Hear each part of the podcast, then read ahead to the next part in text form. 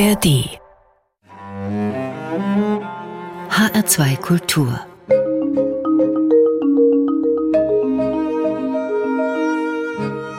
Doppelkopf mein Name ist Thomas Plaul und ich begrüße heute am Doppelkopftisch den Schriftsteller Gerhard Henschel, der an diesem Samstag den Kasseler Literaturpreis für grotesken Humor 2023 erhält.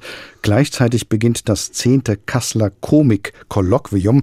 Das ist ein einwöchiges Festival zur Literatur und Wissenschaft des Komischen. Herr Henschel, haben Sie sich mit der Wissenschaft des Komischen mal eingehender beschäftigt? Nur ansatzweise es gibt in dem Satiremagazin Titanic aber seit Beginn, also seit 1979, eine wunderbare Rubrik, die heißt Humorkritik. Und dort werden, ich will nicht sagen auf wissenschaftliche Weise, aber doch auf kluge und gelehrte Weise komische Produkte untersucht.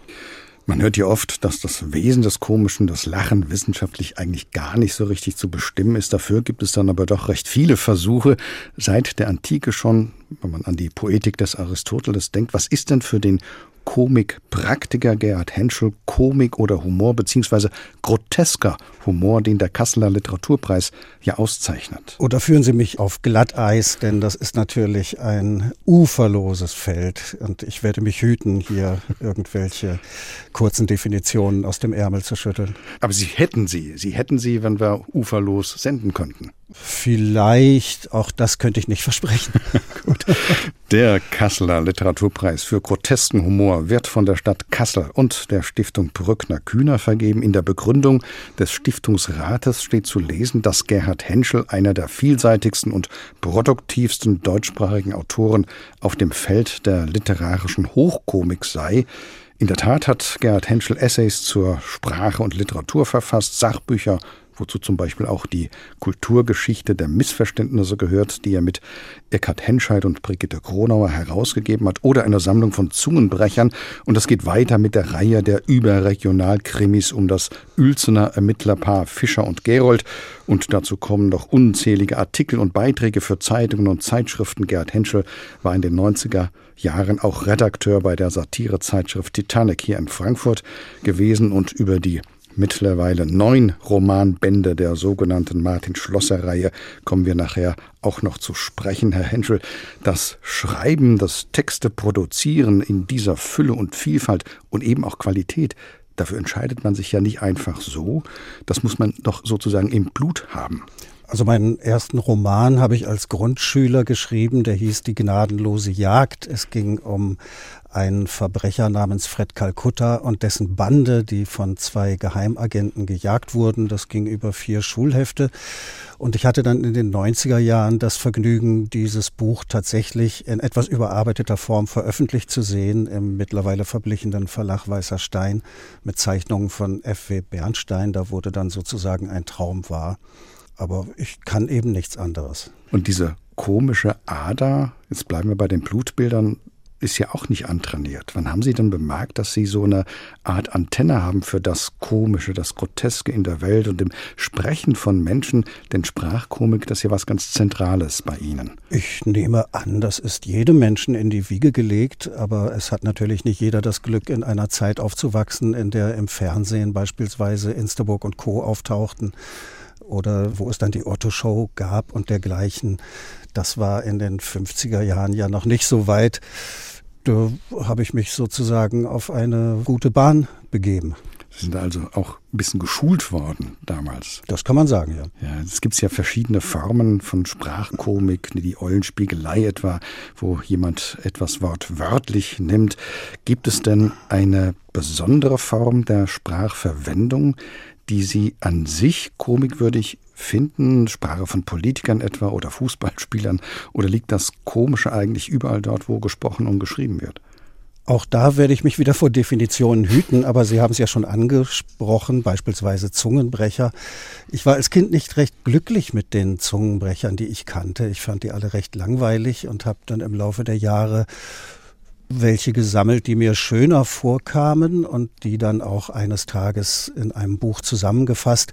Heutzutage muss man ja auch nicht mehr privat sammeln, denn im Internet werden Millionen Zungenbrecher bereitgehalten.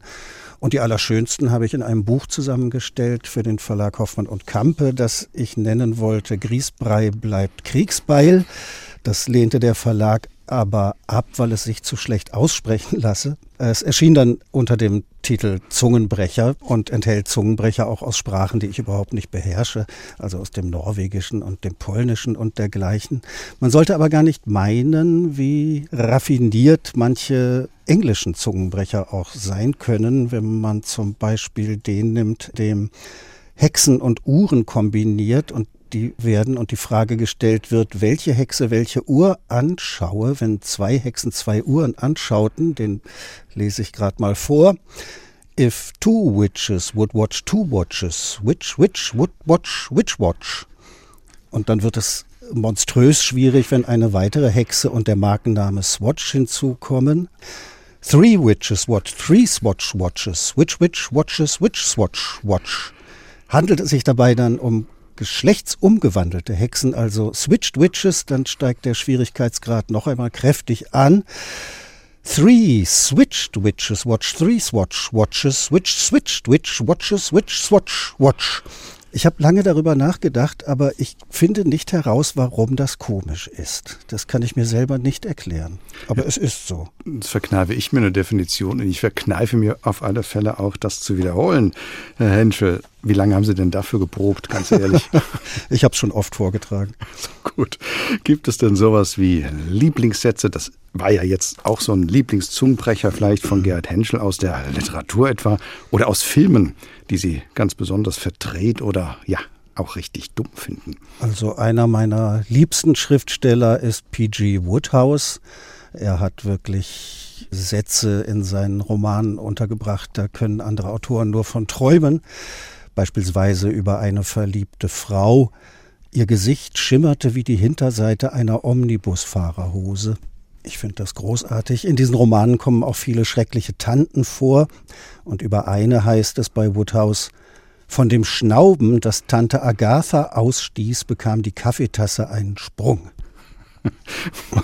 Bei Woodhouse muss man natürlich sagen, dass es kein schlechtes Lektorat ist, sondern das ist natürlich voller Absicht, dass der so tolle Dinge schreibt. Ja, er hatte auch gute Unterstützung. Eines seiner Bücher hat er seiner Stieftochter gewidmet mit den Worten Für meine Tochter Leonora ohne deren niemals nachlassende Sympathie und Ermutigung dieses Buch in der Hälfte der Zeit vollendet worden wäre.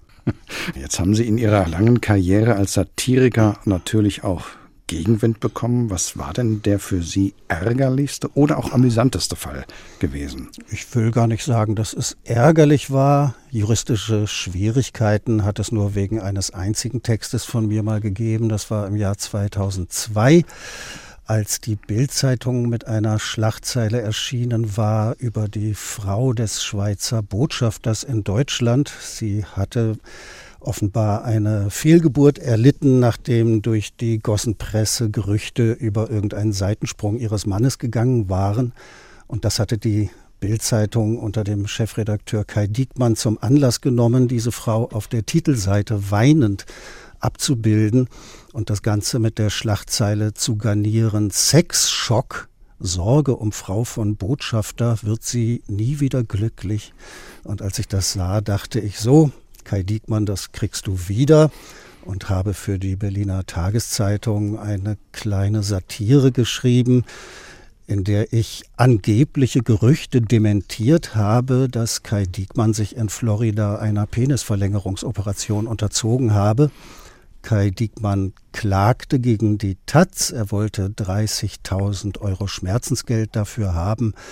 Aber das Berliner Kammergericht hat entschieden, dass er sich aus freiem Entschluss auf das Gebiet der Persönlichkeitsrechtsverletzungen begeben habe und dass ihm deswegen kein Schmerzensgeld zustehe. Das steht auch so ausdrücklich im Urteil, dass die Kammer es für richtig halte, dass er kein Schmerzensgeld bekommen solle, weil er Chefredakteur der Bildzeitung ist. Also eigentlich hat man erkannt, dass Sie in einer satirisch überhöhten Form eigentlich nur das gemacht haben, was im Prinzip die Bildzeitung tagtäglich macht. Das kann man so ausdrücken, ja. Also der Text wurde tatsächlich äh, dann verboten, weil er Kai Diekmanns Persönlichkeitsrecht verletzt. Aber er sagte später mal in einem Interview, das war der größte Fehler seines Lebens.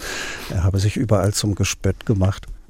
Durch Satire fühlen sich natürlich immer mal wieder Menschen, gerade die, die Gegenstand einer Satire geworden sind, gehörig auf den Schlips getreten. Gibt es Fälle, Herr Henschel, wo Sie sagen, ach Mensch, da war ich vielleicht zu heftig in meiner satirischen Äußerung?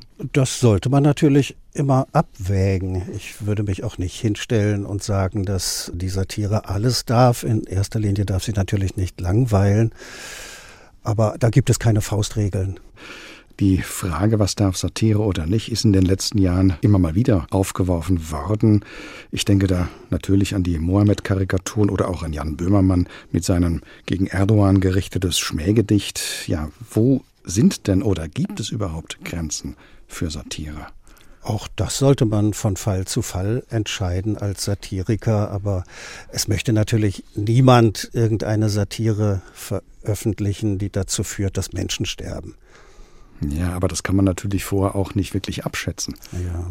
Nicht? Also die Charlie Hebdo, Redakteurinnen, Redakteurinnen, Zeichner, Zeichnerinnen, die hatten mit dieser schrecklichen Auswirkung natürlich nicht gerechnet. Ja, man weiß natürlich nie genau, was auf einen zukommt. Das ist wahr. Den Muslimen ist anscheinend völlig entgangen, dass der Kollege Wiglaf Droste und ich vor vielen Jahren einen Roman geschrieben haben mit dem Titel Der Mullah von Bullabü. Also da hätten Islamisten auch einiges drin entdecken können, was sie wütend gemacht hätte, aber da ist überhaupt nichts passiert.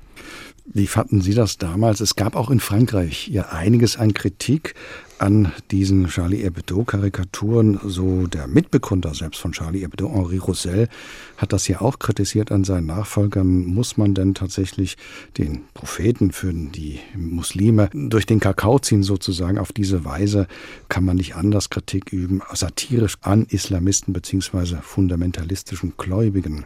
Wie haben Sie das damals selbst gesehen?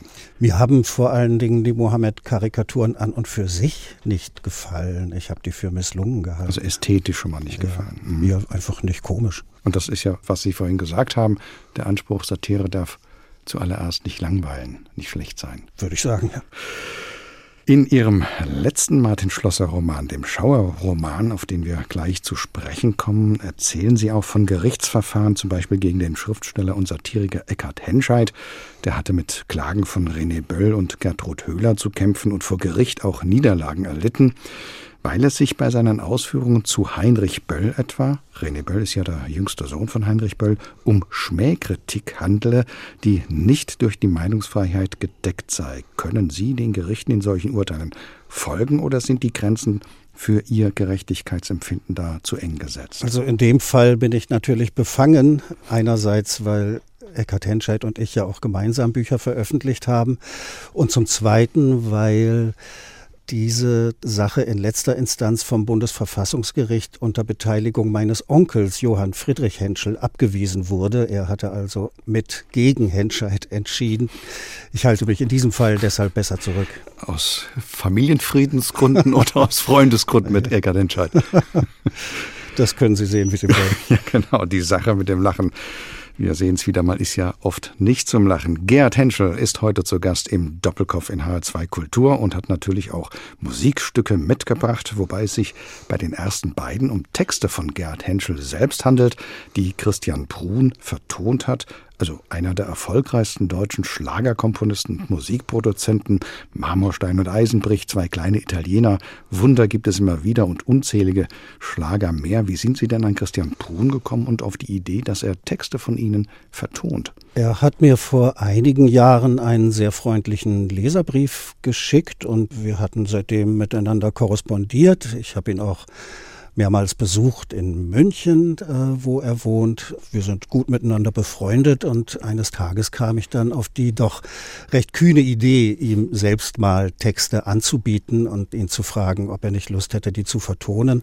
Und eines davon war das Chanson Kurze Hosen.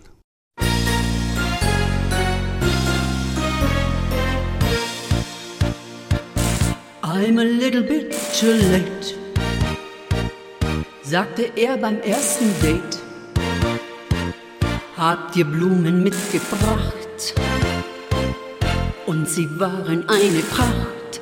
Doch er kam in kurzen Hosen und das ziemt sich nun mal nicht für einen Mann.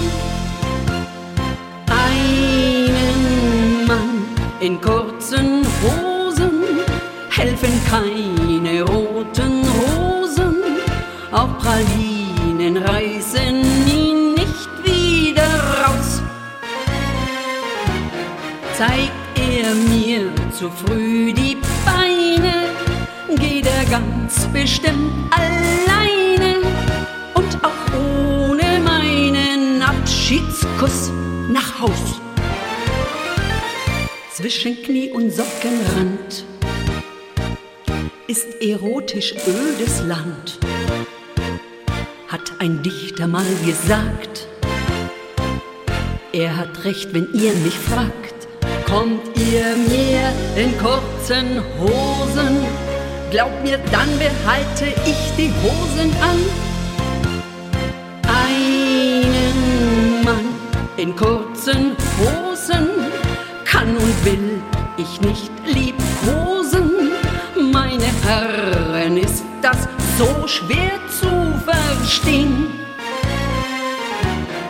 Man bringt Herzen nicht zum Schmelzen mit zwei käseweißen Stelzen. Damit könnt ihr besser gleich ins Wasser gehen.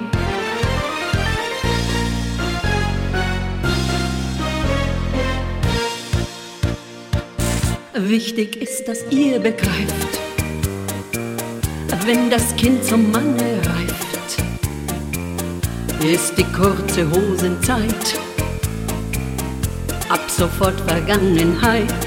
Werft sie weg, die kurzen Hosen, weil man euch sonst nur für Trottel halten kann.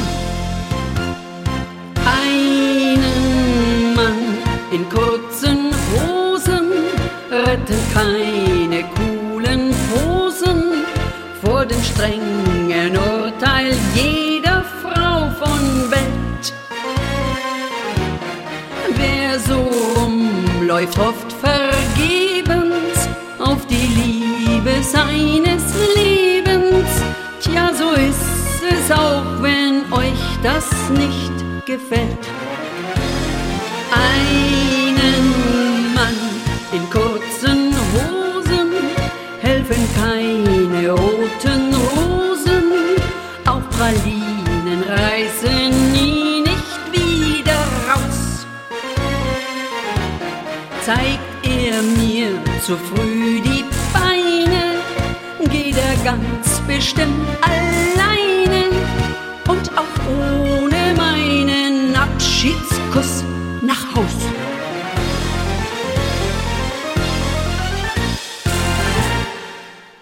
Man bringt Herzen nicht zum Schmelzen mit zwei käseweißen Stelzen. Ganz wunderbar. Das war Kurze Hosen, ein flotter Tango, komponiert von Christian Brun, gesungen von Karin Engelhardt. Und den Text dazu hat unser heutiger Gast im Doppelkopf in HR2 Kultur verfasst, Gerhard Henschel. Mein Name ist Thomas Plaul.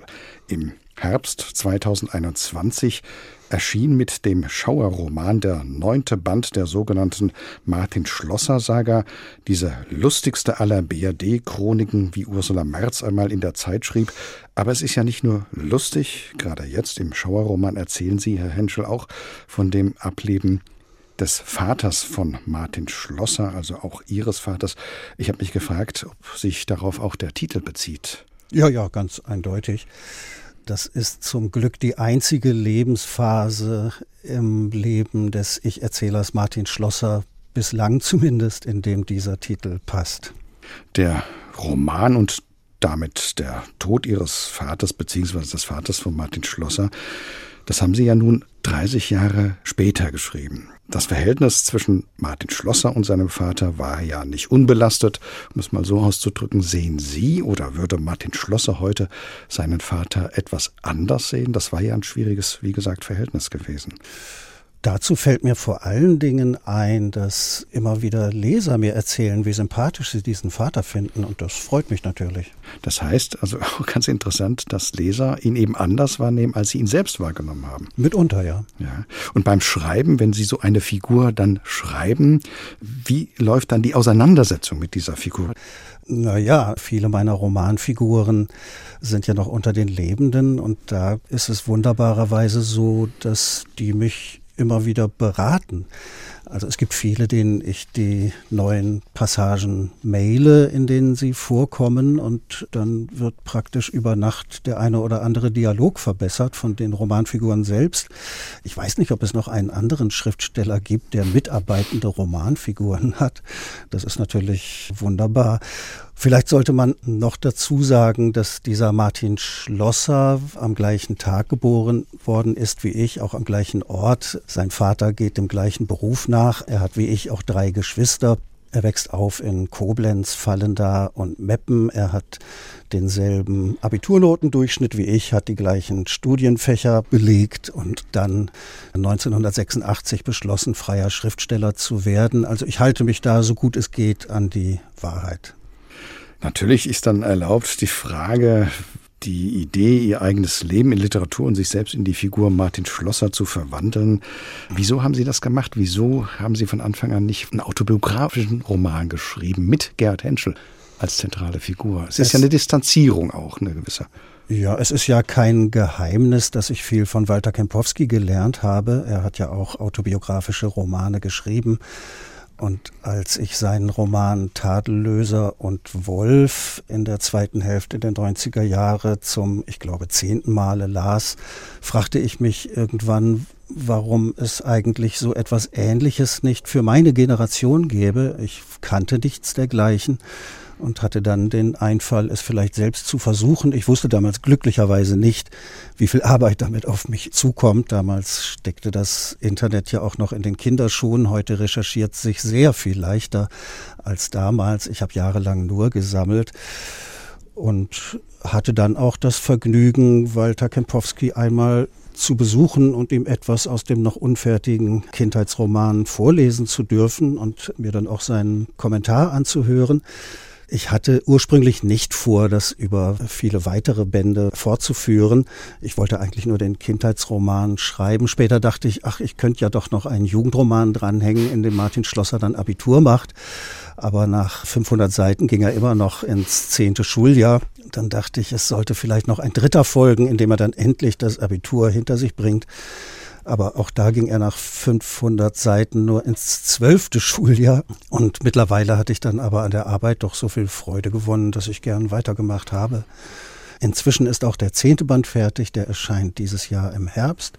Und ich arbeite jetzt am elften und nähere mich darin allmählich dem 21. Jahrhundert. Ich habe die leise Hoffnung, mich vielleicht irgendwann mal einholen zu können und möchte im Idealfall dann die Romanreihe abschließen mit dem Altersroman und dann dem allerletzten Band, dem Arztroman. Haben Sie eigentlich mal ausgerechnet, wann das wäre, wenn Sie so Ihr Schreibtempo nehmen? Wann würden Sie denn das deckungsgleich sein? Das habe ich mal getan, aber das war so erschreckend, dass ich es wieder verdrängt habe. Erschreckend lange in die ja. Zukunft oder die mathematische Formel so schwierig? Ja, aber zum Glück bin ich auch rechenschwach. Gut. Herr Henschel, Bevor der erste Roman dieser Reihe, der Kindheitsroman, erschien, haben Sie einen Briefroman veröffentlicht, Die Liebenden. Das sind die Briefe, das ist ja auch kein Geheimnis, Ihrer Eltern gewesen, die Sie auch schon sozusagen fiktionalisiert haben. Die hießen dann auch natürlich Schlosser. Ist damals dann die Idee entstanden, diese Romanfolge zu machen? Oder war es dann doch eben das, was Sie eben erzählt haben, Walter Kempowski, die deutsche Chronik, dass man das auch für die Jetztzeit haben sollte. Also die Idee für den Kindheitsroman war älter. Auf den Briefroman bin ich erst später gekommen, als ich nach einem Umzug wieder mal die vielen Aktenordner gemustert habe, in denen sich das Familienarchiv befindet. Das sind mittlerweile etwa 100. Immer wenn in meiner weit verzweigten Familie jemand stirbt, frage ich, ob ich den schriftlichen Nachlass erben kann also äh, Briefe, Tagebücher, auch Fotoalben und dergleichen. Und äh, normalerweise fließt das dann alles bei mir zusammen und wird mit den Jahren natürlich mehr. Und als ich diese Ordner wieder einmal musterte, dachte ich, es ist viel zu schade, dass die da allmählich vor sich hin vergilben. Und äh, so entstand dann die Idee für den Briefroman. Ich habe nur die Namen geändert und im Übrigen die Verfasser dieser Briefe für sich selbst sprechen lassen, also die Eltern von Martin Schlosser und dann auch hier und da noch Großeltern, Onkel, Tanten, Geschwister.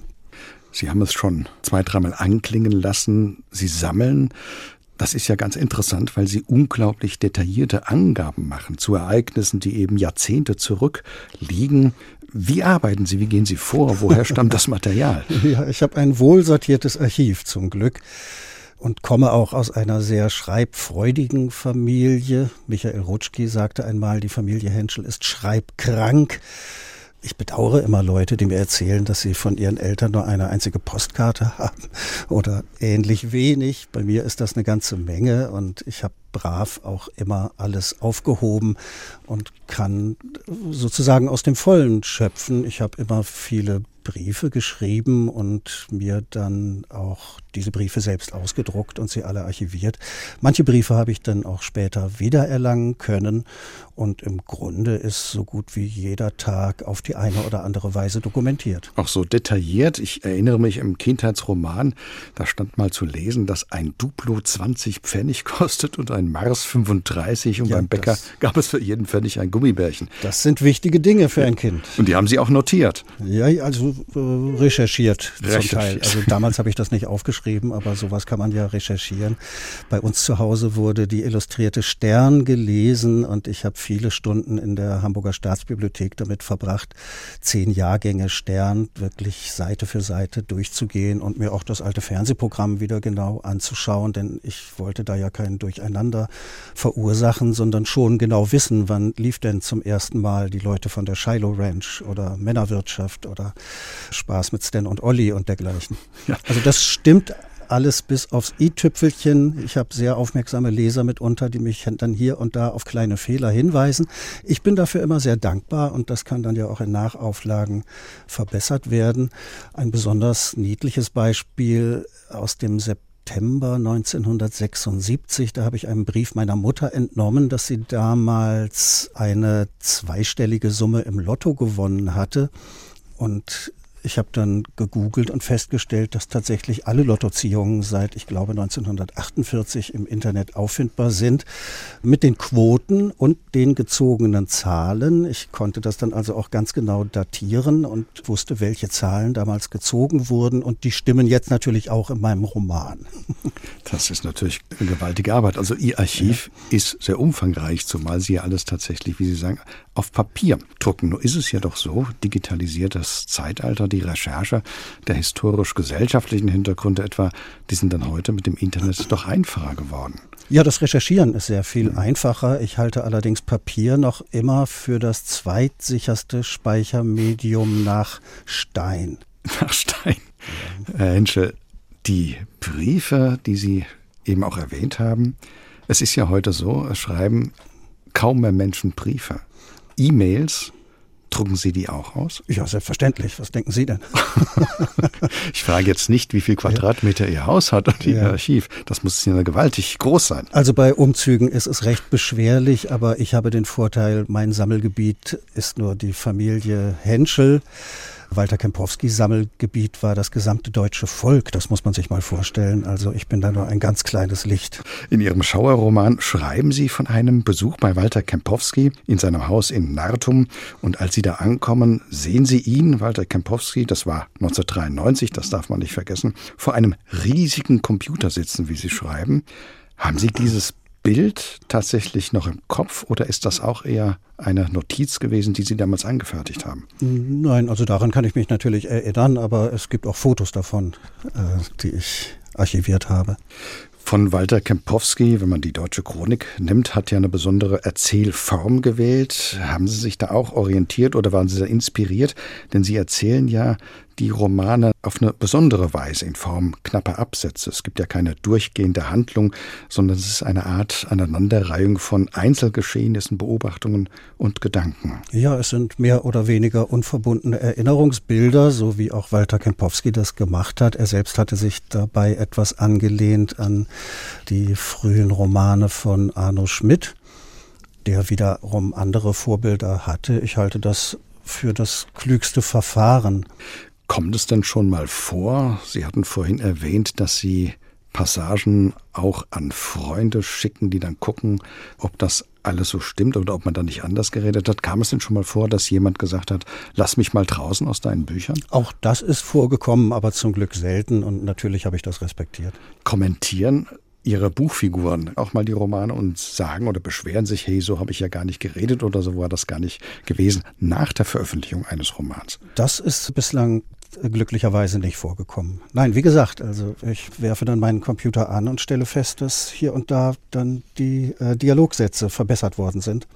Also dass jemand sagt als Synonym für Geld, ich hätte damals nicht Tacken gesagt, ich hätte Levonzen gesagt und das ändere ich dann natürlich. Wie sieht das, ich nehme mal ein Beispiel jetzt aus Ihrem Schauerroman mit Ihren ehemaligen WG-Mitbewohnern in Berlin aus. Haben Sie die wirklich alle kontaktiert und gefragt, dass sie mit hineinkommen in den Roman, ob das okay ist für Sie? Also das wäre etwas viel verlangt. Ja. Äh, manche Leute sind natürlich auch gar nicht mehr aufspürbar, besonders wenn sie schlecht googelbare Namen haben. Ein wichtigerer Fall ist dann beispielsweise die Freundin von Martin Schlosser, Andrea, mit der er fünf Jahre liiert ist, bis sie die Unverschämtheit besitzt, sich von ihm zu trennen. Das war im Jahr 1989. Auch für diese Frau gibt es natürlich in der Wirklichkeit ein Vorbild. Wir hatten uns später völlig aus den Augen verloren, aber Irgendwann wurde mir klar, jetzt rückt der Zeitpunkt näher, wo Martin Schlosser sie kennenlernt als Andrea. Und ich fand sie zum Glück wieder über das Internet und sagte ihr, dass sie demnächst dann meine Romanfigur werde. Und sie sagte, sie habe von diesen Romanen inzwischen gelesen und ihr werde allmählich mulmig. Aber ich habe ihr Vetorecht eingeräumt und ihr alles zugeschickt, wo sie vorkam. Insgesamt sind das ungefähr 1000 Romanseiten und ich musste tatsächlich kein einziges Komma ändern. Sie war mit allem einverstanden und sagte, das stimmt ganz genau so. Was mich interessieren würde, in Ihrer WG in Berlin, da gibt es die Sigrun. Das sind ja keine Klarnamen, ne? das sind ja, ja. Äh, erfundene Namen, die so wunderbar schwäbelt. Und 2012, also lange nachdem der Roman spielt, das spielt ja 1991, 92, da kam ja von Wolfgang Thierse diese Beschwerde, dass es zu viel Schwaben gäbe in Berlin. Schwirrt Ihnen dann das beim Schreiben dieser Szenen mit im Kopf herum? Also an diese Bemerkung von Herrn Thierse kann ich mich gar nicht erinnern. Nicht erinnern, das war damals ja. eine große Geschichte. Also gut, dann geht das gar nicht ein in das Buch. Also Sie sehen, mein Gedächtnis hat auch Lücken. Sie brauchen ein großes Archiv, genau. Henschel hat denn die Stadt Meppen, die ja auch durch Sie auf die literarische Landkarte Deutschlands eingeschrieben worden ist. Hat man Ihnen denn mal die Ehrenbürgerschaft eingetragen? Das nicht, aber hin und wieder habe ich in Meppen gelesen, unter anderem auch einmal in der Aula des Gymnasiums, auf das ich damals gegangen war. Das war natürlich sehr schön dann in der Aula dieses Gymnasiums in Meppen einmal Martin Schlosser richtig vom Leder ziehen zu lassen. Also muss dazu sagen, für unsere Hörerinnen und Hörer, dass Meppen, die Provinzstadt, nicht so gut wegkommt, um es mal nett auszudrücken. Ja, ich Roman. glaube aber, dass die Leser klug genug sind, zu merken, dass das arme, unschuldige Meppen dafür überhaupt nichts kann. Genau, dass es literarisiert ist. Die Leute nehmen es auch mit Humor, bei den Lesungen in Meppen zum Beispiel. Das war sehr vergnüglich. Ja. Herr Henschel, der zweite Musikwunsch ist ebenfalls ein Text von Ihnen und von Christian Prun vertont. Und da geht es hier um ein Ärgernis, das die meisten von uns kennen dürften. Jetzt kommt der Schlager Zweite Kasse.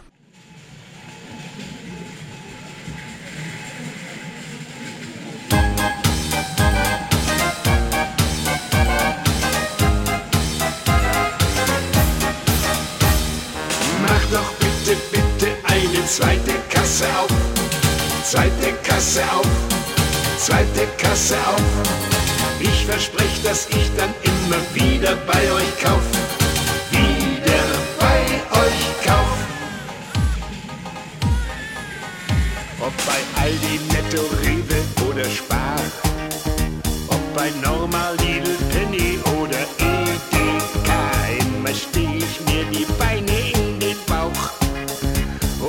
vor mir und die hinter mir, die auch. Mach doch bitte, bitte eine zweite Kasse auf. Zweite Kasse auf. Zweite Kasse auf. Ich verspreche, dass ich dann immer wieder bei euch kauf. Wieder bei euch kauf. Neulich stellte ich mich an bei Kasse 3. Doch die Kassenöffnungszeit, die war da grad vorbei. Und geöffnet blieb dann nur die Kasse 4. Mit ner Schlange um drei Ecken bis zum Bier. Verehrte Kunden, wir schließen Kasse 3. Bitte nicht mehr anstellen. Mach doch bitte, bitte eine zweite Kasse auf. Zweite Kasse auf. Zweite Kasse auf. Ich verspreche, dass ich dann immer wieder bei euch kauf.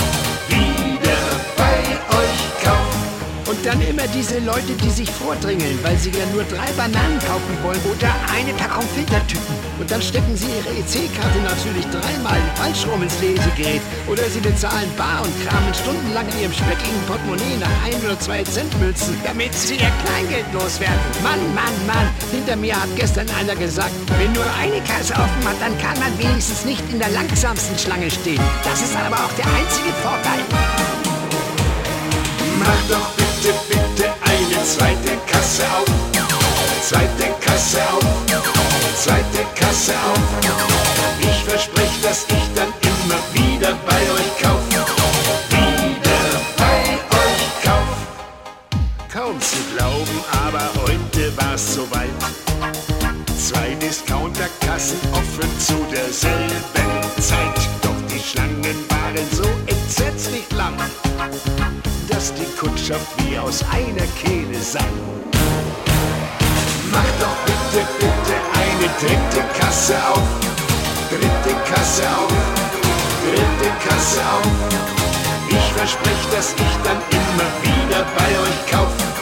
Wieder bei euch kauf. Und bitte eine vierte Kasse. Und eine fünfte. Mach doch bitte, bitte einfach alle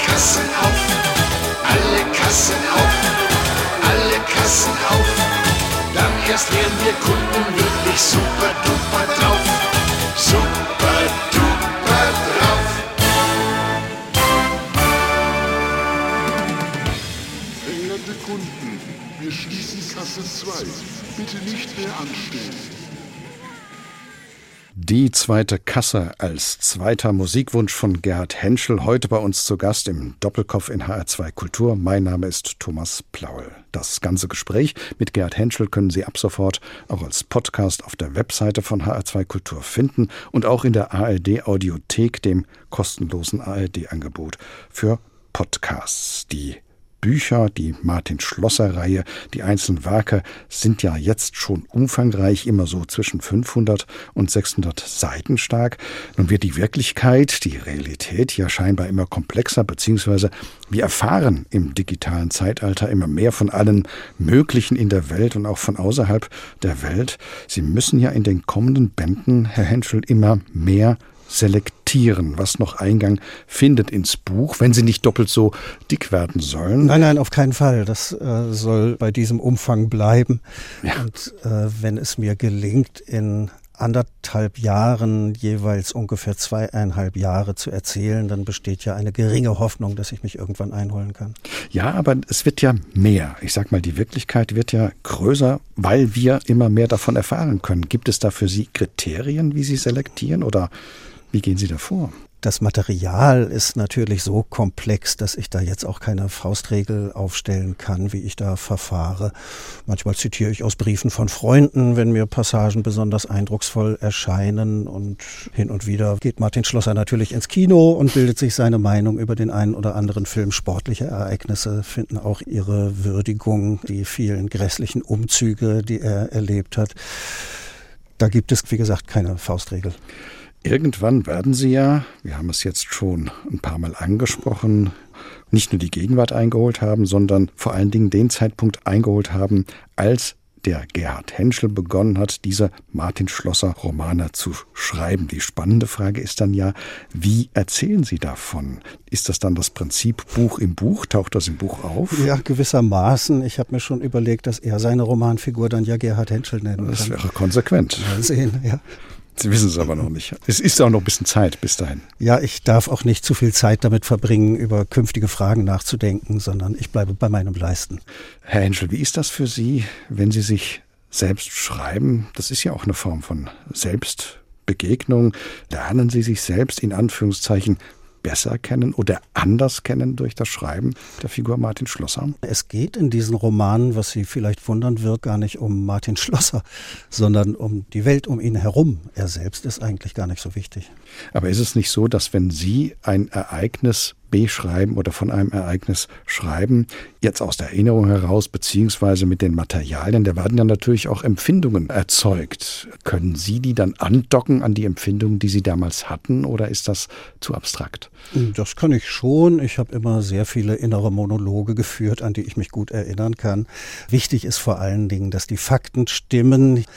Hierfür auch mal ein Beispiel. Der 80. Geburtstag von Oma Jefer wurde gefeiert in Jever im Restaurant Mamma Mia. Und ich hatte mich dann bei der Schilderung dieser Geburtstagsfeier im Restaurant einfach an Speisekarten von italienischen Restaurants der Gegenwart gehalten. Aber dann sagte meine Tante, die in den Romanen Tante Dagmar heißt, das sei völliger Quatsch, was ich da geschrieben hätte. Sie wisse noch ganz genau, was wir damals gegessen hätten, denn sie sei mit ihrer Mutter vorher zu Mamma Mia gegangen und dann hätten sie drei Gerichte zur Auswahl festgelegt und an die konnte sie sich genau erinnern und da war ich natürlich wieder mal sehr dankbar, dass das dann in meinem Roman richtig gestellt werden konnte. Das hatten Sie nicht als Speisekarte oder Notiz irgendwo festgehalten, was es damals gab. Ja, hin und wieder habe ich aber auch meinem Archiv Speisekarten einverleibt. Auch wenn da Martin Schlosser, wie Sie eben gesagt haben, gar nicht das Zentrum bildet, sondern eigentlich das Umfeld, das gesellschaftliche, das Lebensumfeld, gab es trotzdem schon mal Momente, wo Sie gedacht haben, als Gerhard Henschel, das hätte ich damals sicherlich besser machen können als der Martin Schlosser, den ich da gerade beschreibe? Oder wo Sie sich sogar vielleicht geschämt haben, sich so oder so verhalten zu haben? Naja, er blamiert sich natürlich in einem fort. Äh, das ist kein Geheimnis. Hier und da mache ich ihn ein bisschen klüger als mich und manchmal auch ein bisschen dümmer. Das wäre die nächste Frage gewesen, alter Ego hin oder her. Was hat denn der Martin Schlosser, was der Gerhard Henschel nicht hat? Eigentlich nur den anderen Namen. Es kommt auch immer wieder vor, dass Leser mir sagen, nachdem sie den Kindheitsroman gelesen haben, ich hätte gar nicht meine Kindheit beschrieben, sondern die des jeweiligen Lesers, der das Buch gelesen hat. Mich freut das natürlich, wenn Leute sich darin wiedererkennen. Ja, das wäre natürlich die Frage gewesen, umgekehrt, was hat der Gerhard Henschel, was der Martin Schlosser nicht hat, außer einige Jahre mehr auf dem Buckel? ne, ein schöner Nebeneffekt dieser ganzen Romanreihe besteht darin, dass bei Lesungen immer wieder mal Romanfiguren aus meiner Vergangenheit auftauchen. Als ich aus dem Kindheitsroman in Koblenz las, tauchte zum Beispiel eine Sandkastenfreundin wieder auf, die ich zuletzt mit fünf Jahren gesehen hatte. Auch ein alter Lehrer vom Koblenzer Eichendorf-Gymnasium materialisierte sich dort und ehemalige Mitschüler. Es kam in Meppen dann auch mal jemand auf mich zu, mit dem ich in der C- und B-Jugend des SV Meppen zusammengespielt hatte und jetzt sind wir wieder gute Freunde. Ein anderer Freund wird jetzt 60 Jahre alt, den hatte ich auch 30 Jahre lang nicht gesehen. Der las dann diese Romane. Wir waren Schulfreunde und sind jetzt wieder befreundet. Also das ist der allerschönste Effekt dieser ganzen Reihe. Also es ist tatsächlich unheimlich lebendig, gerade wenn Sie auf Lesungen gehen und so etwas passiert. Ja, manche fragen mich dann auch, na, kennst du mich noch? Und manchmal ja, manchmal nein.